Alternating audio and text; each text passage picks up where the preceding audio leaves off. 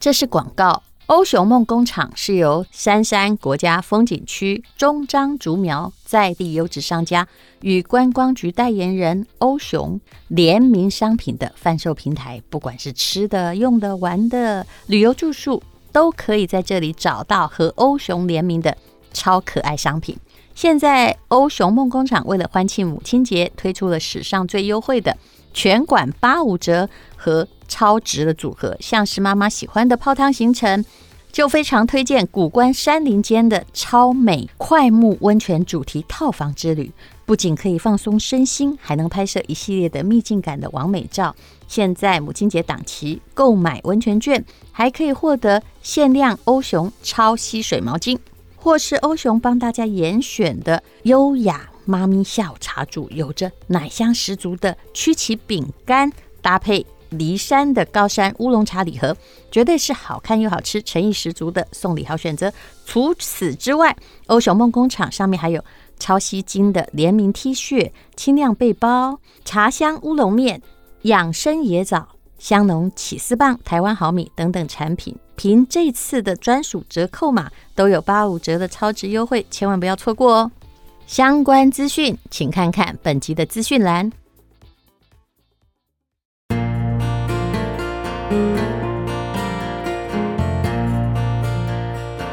今天是美好的一天，我看见阳光灿烂。今天是快乐的一天，早上起床充满希望。今天是勇敢的一天，没有什么能够将我为难。今天是晴的一天。因为今天又可以，今天又可以好好吃个饭。欢迎收看今天的倩问。我们今天来宾是谁呢？没有人认为他是经济学家，可是也没有人认为他是厉害的投资专家。可是他却经营了 Podcast，而且他公开讨论很多跟投资有关的事情。他没有底子吗？他有底子。只是他有太多不同的形象。他现在在念经济学的博士，他是中欧工商管理学院在上海被认为是全亚洲 MBA 至少排名，有的时候是第一，有时候是第二名的 MBA。他是这个学校的硕士，但是他其他的角色太明显了，所以你忘记他其实是投资理财专家。在这个领域里头，他经营了他的自媒体。大概有史以来访问最多次的来宾吴淡如，Hello，淡如你好，文倩学姐好，好。那我今天想要请他来谈的是所有的人最关心的问题，叫做你要不要买房子？嗯，对很多台湾五十岁以下的人，要不要买房子都是个大困扰。很多人一辈子啊就扛着一个房贷，很多人觉得没有房子很没安全感。很多人觉得他永远追不上一个好房子。很多人买了房子以后，比如说买了林口，怎么今年一平二十五万，明年二十三万，到底发生了什么事情？现在三四十万了。啊、嗯，那买了三四十万，现在还是三四十万了。我的意思是说，那个地方的房子几乎是 flat 的，未来可能不一样。不一样。OK，好，那你就开始。因为任何东西会改变。好，嗯，那您就开始谈。其实很多人都会提到，就是说啊，你一定要买在这个蛋黄区，什么蛋白区。然后其实呢，你就做了一整个所有的理财分析。嗯，通货膨胀，尤其我们现在通货膨胀是暂时的还是长期的，不知道。但是呢，在通货膨胀的情况之下，买房子通常就是第一选择。但是对还是不对？那大家又说老龄化，将来孩子那么小，房子给谁住？供过于求，和第三个当然说不对，因为那些多出来的房子都是老房子，一旦地震或是将来就年久失修，所以呢，各种不同的说法。我先来先教大家这个动物经济学，就是其实这是吴淡如自己发明的理论，再不懂的讲了也应该懂了。其实房子呢，大概就是你用动物来比喻，嗯，如果你要买投资房的话。不管在哪一个国家，不管在什么地方，它一定不是猪，哦，就是鸡。那么投资就是要赚钱，对不对？那如果你养的是猪呢，就有一个概念，就是它呢，哈，当然猪也会生很多小猪，但是嗯，不一定嘛，哈，它就是你只要记得猪是要养大来杀的，然后在任何的一个国家，它从呃未开发到已开发中间那个房子很容易变成猪，为什么？因为它会跟着经济成长一直养肥养大，而且会在某一个地方养得特别大。根据我个人的分析，这真的不是真的学理哦。我个人的感觉是一个国家，从分析台湾或亚洲四小龙，或者现在剩下的现在东南亚 GDP 是在差不多是当哈它进入两千块美金左右，它的房地产会变成一个加速器往上，一直到 GDP 大概是变成一万块左右就停，它就停了。它那个停不是不会涨，台湾 GDP 已经超过一万很久了，中间的涨就会变成你们就是盘盘盘一阵子，咻，有没有？突然就往上来，然后下，其实我老实告诉你，没怎么下过，就是稍微下一点点。其实这个跟通膨的需求是有关系。那鸡是什么呢？比如说，各位应该大概知道，这个叫我的公司，这叫猪，因为你养大要杀，其实你要让它生小猪或什么来不及嘛，对不对？就是呃，就是你比较没有租金上的收益。好，像大陆的房子其实很清楚，比如说上海房，它的租金报酬率很低，大概只有一趴两趴，就生不到什么小猪仔。但是呢，它从大概从就是九几年一直到现在，比如说中欧工商学院来讲，它本来那个鸿丰就是鸿丰路上啊，就浦东啊，本来一平米四千块，现在一平米十二万。我说的不是新房子，所以这是租，但是租人家呢没多少钱，可能如果你都没有调涨房租的话，你很可能就是租个呃一万块两万块，跟那个投跟这个等于说投报非常低。比你的贷款还要低，那鸡是什么呢？鸡其实现在有一个代表，也就是二零一零年的时候，我不是有一个合伙的公司在进日本，当时我就非常确定一件事情，它就是一只鸡在生蛋。这个国家没有前途了，人口也已经老化了，但是因为房地产经过了某一些经济的问题慢慢下跌，它已经盘跌到二分之一到三分之一了，它的投报率很高。比如说我进去的时候，公司的物件平均有九趴，然后再扣掉某些手续费，剩下两趴。我曾经说过，那个运作很简单，我就是跟我的股东讲这件事情。假设我们现在这公司有一些钱，我们就把钱放在某一个国外的银行，那放在那里，当时押澳币是有三趴的利息，请大家。数学用加法跟我算就好了。然后我借日币出来买日本房子，我借日币只有零点九趴，真的不要问我什么银行，我不能够 告诉你，因为我也认识那家银行。然后在日本买的房子有九趴，那么我倒赚多少？嗯，就零对就好，就是算八八趴，然后扣掉一些手续费或什么，我算这个这笔钱在日本赚七趴好了。那但是我还有。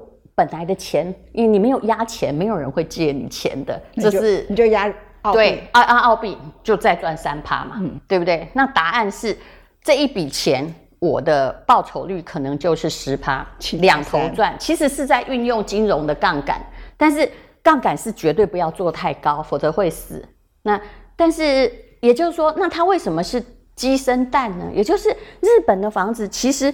它就是有九趴，它每年都生很多蛋，但是那只鸡呢，它很可能就是只老母鸡，那只鸡本身很难长，因为它的经济状况不好，嗯、所以价格差不多就在那儿，一直到最近，我看通膨的推升哈，就是日币只要贬值，日本房子还是会涨，因为。其实它这个市场我已经看得很清楚，也就是那日本呢，就是它就是不断在生蛋。那如果哈，其实复利作用有一个原则，这一点是大家都要明白的。台湾人很喜欢买什么都叫配席配席，为什么？因为他觉得席可以拿去花掉，那鸡蛋可以拿去打成荷包蛋吃掉。但是其实这是不对的。比如说我们公司把这个每年九趴有没有，然后拿来这个再。买房子再做租赁管理，让那个你的鸡变多了，嗯，不管大鸡或小鸡，其实就很容易回本。用九趴来算回本，用七二法则，九八七十二嘛，八年只要你有做复利作用，八年就回本。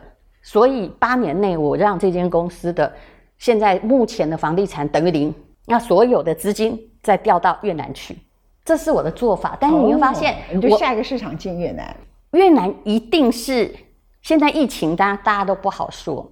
可是我大概越南是二零一五年哈，我现在已经在讲国际房地产了，就是二零一五年，它大概七月，它才开放外国可以买，才走这个开放路线。然后二零一六年一月。我们公司进去，其实我通常看准一个市场的时候，我觉得，你知道那时候啊，在当时看不出来，但是其实没有一间是不赚钱，甚至一盖好大概都赚个五成到八成，甚至有一倍。为什么？因为是 GDP，所以我的方法很奇怪，他们觉得说，其实我赚钱都是从读书来的，我自己会去。归纳他的理论，他那时候 GDP 差不多是一千八还是多少？嗯，然后到二零一八年正式进入大概两千五。那二零一八年这个越南的 GDP 的两千五是等于大陆什么时候呢？因为大家都是在起飞的路线，等于大陆的二零零六年。嗯，而且他们本身的 GDP 都用十八趴在成长。所以慢慢的，你可以赶上那个曲线。我可以预言，就是 GDP 只要超过两千五，一定是飞速期。所以越南基本上我算的也是对的。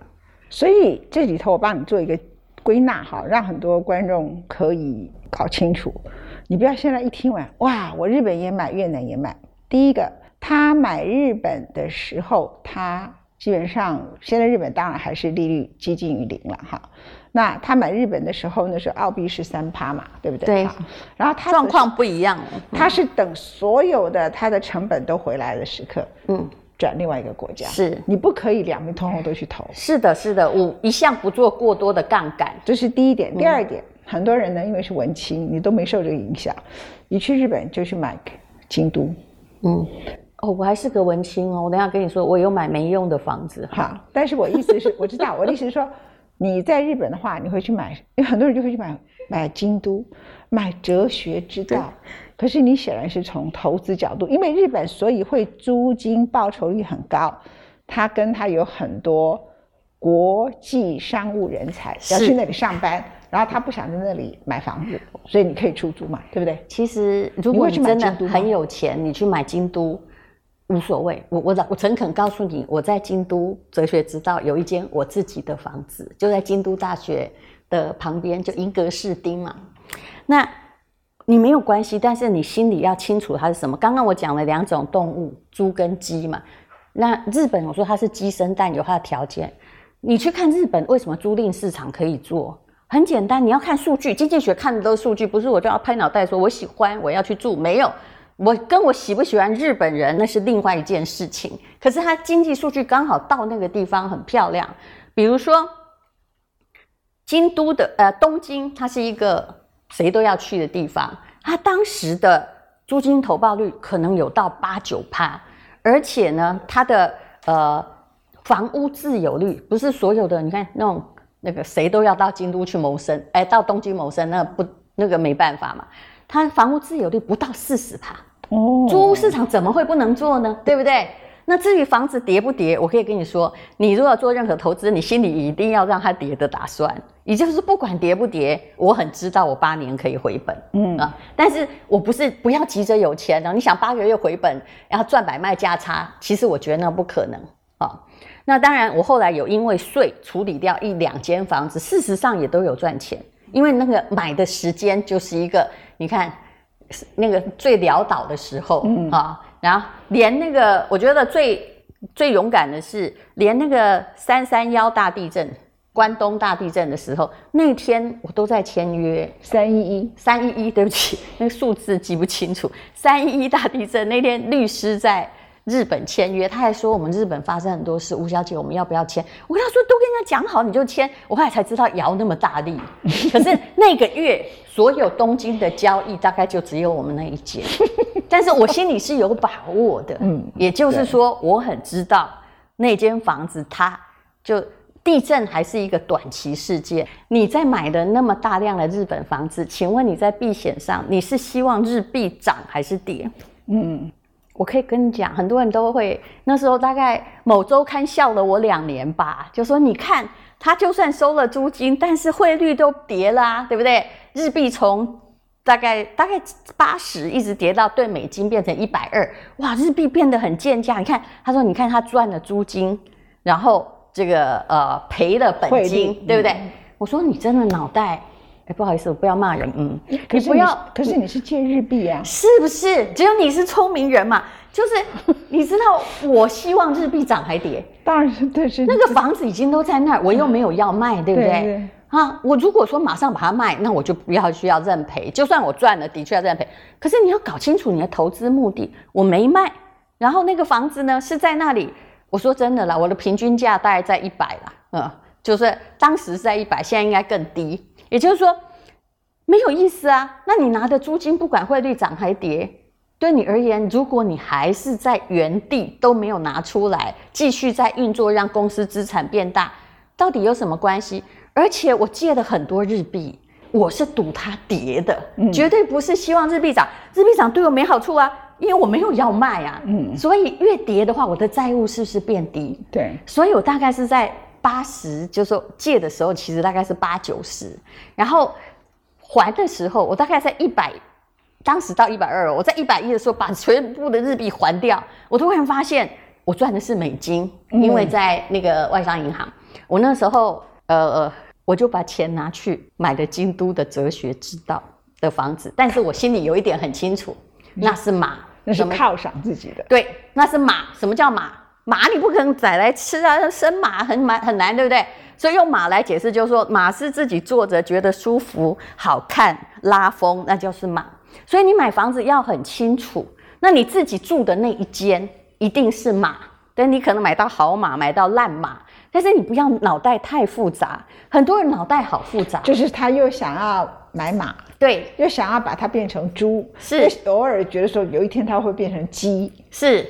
就他心里想的东西太多了，我买东西是很清楚的。那投资就是投资，自住就不要管它了。对，自住就不用管它。那自住会不会涨？我问你，跟你什么关系？没关系啊。你涨也搬不出去啊。是啊，跌了你也还住在那里啊。这就是很多的困境嘛。我觉得像我这个年纪的人，大概是你每次去看，如果他是住在什么中正区或者是什么区，都是有一个一亿价值、市价估值超过一亿的房子，里面住着一个呃。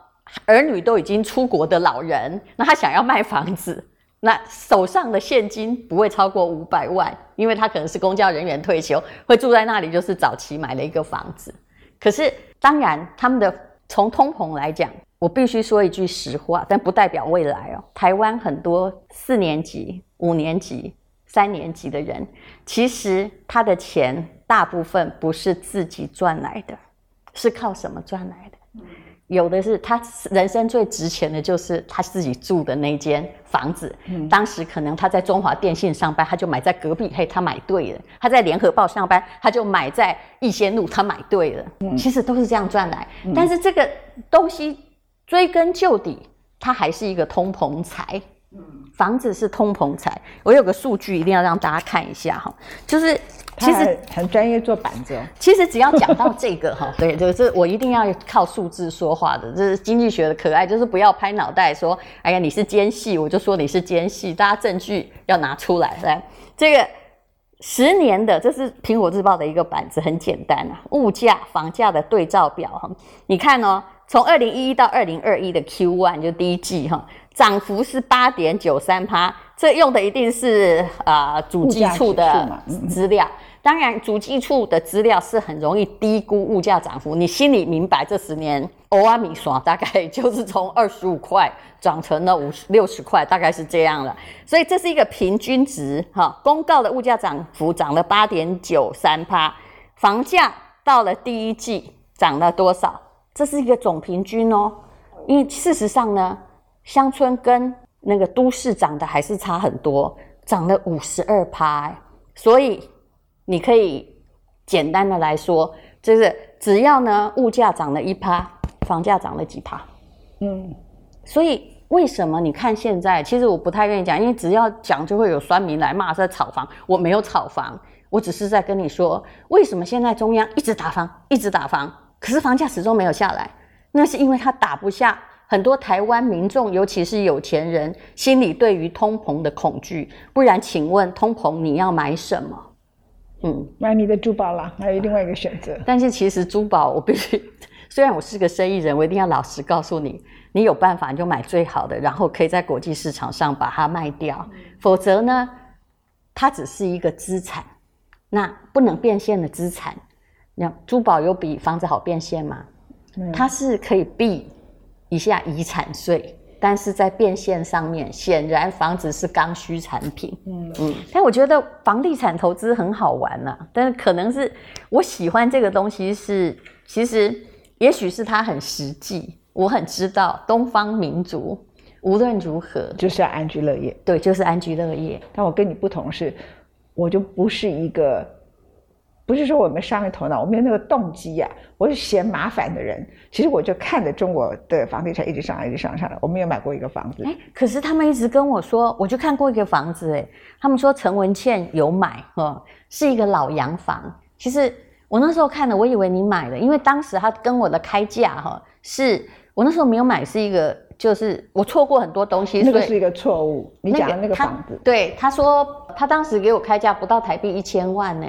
你知道现在那一栋多少？那不对，那我没有买那个、哦。真的吗？我告诉你，我还以为你真的发财了。没有没有没有。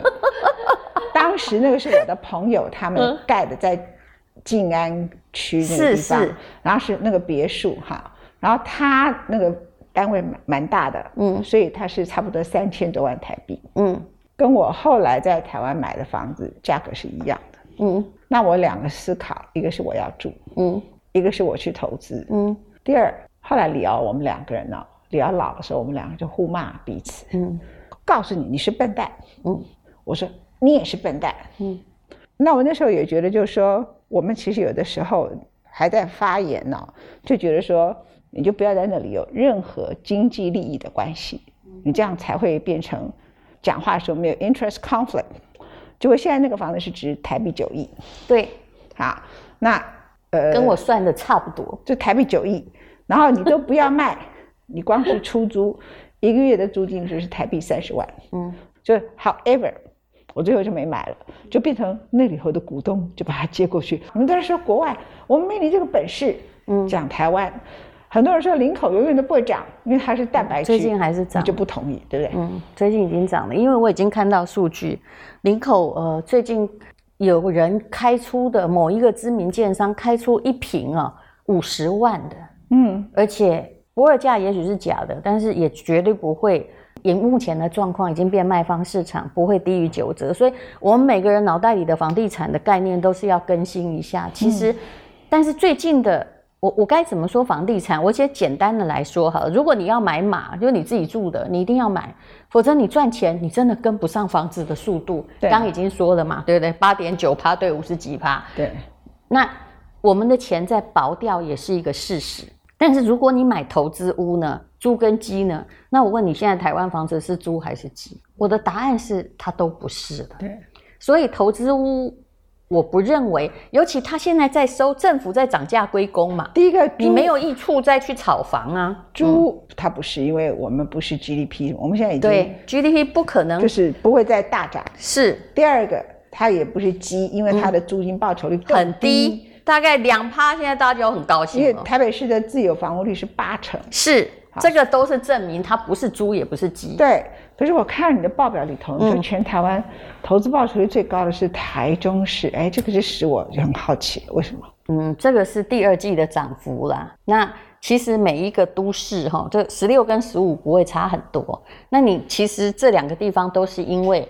有什么东西会让你房价涨？答案是它的某一些经济状况改变。因为中科跟、哦、绝对不是因为台中天气好，你放心。我觉得这些都是非理性因素。对，它是因为中科跟南科还有中科嘛？对，三个。对，就是都是因为有比较薪水比较高的就业人才去那里工作了，它的房价才会涨，所以不会莫名其妙涨。你不要因为。台中、台南涨去买宜兰，当然它会受到那个效应影响。我现在讲的是我的故乡嘛，但是如果那里没有那种高等就业人才，而是退休人的话，那那个地方就真的不会涨很多。这些道理也是我慢慢悟到的。那么但是当然这些都是流动性在改变哦。像你看，有时候像最近好像高雄也在涨了，对不对？嗯、那台北市反而最近其实它没有涨，真的很多。最近的涨法，因为台北市不可能有再有新的就业什么科学园区什么什么出来。当然新庄那边是从化区也还涨了很多，这是我最近看到的哈。那呃，我不是一个死多头，我必须跟各位说，长期你大概不会有，以日本经验来看，你不会有太好的收益的。想要像我们那个呃爸妈那一代，有没有房子突然完全靠。本来一百万变成一千万，不可能了。就是台湾其实以前老一辈的有钱人，大多数都是不是实业家，都是买土地，是，是。然后从农地。买天母的土地，买内湖的土地，然后突然变更成这样，是，然后所以就什么事情都不用做，就是光是会看地目，大家就大赚钱。你讲的是超级有钱人，那普通有钱人就是他刚好买了几个店面，然后在公馆商圈，然后每个月呢收租二十万，可能在民国七八十年，他就把这个他赚到的租金又继续一直不断买房子，以前这种这种。在大陆也是，就是我不会投资，但是我家呢就被征收了，有没有？他们都很喜欢当那个。呃，田桥仔啊，啊，房子被征收，拿这笔钱怎么办？哦，再去买个五五间八间，然后就变成一个养鸡场，而他养的鸡是房子。可是其实台湾长期以来，因为人口你也知道，我们挂点的人呢比出生的人多，然后经济状况，你觉得我们除了台积电还很棒之外，还有什么样在巨幅往前成长？我觉得还好。所以长期我认为它是一个人口红利，肯定是一个把房子刷。跟往下抓的力量，但是现在问题来了，为什么人口红利这么差？它为什么还在涨？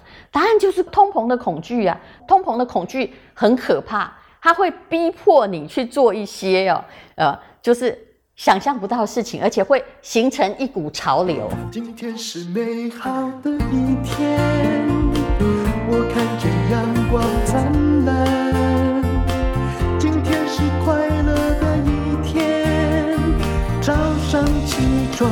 充满希望，今天是勇敢的一天，没有什么能够将我为。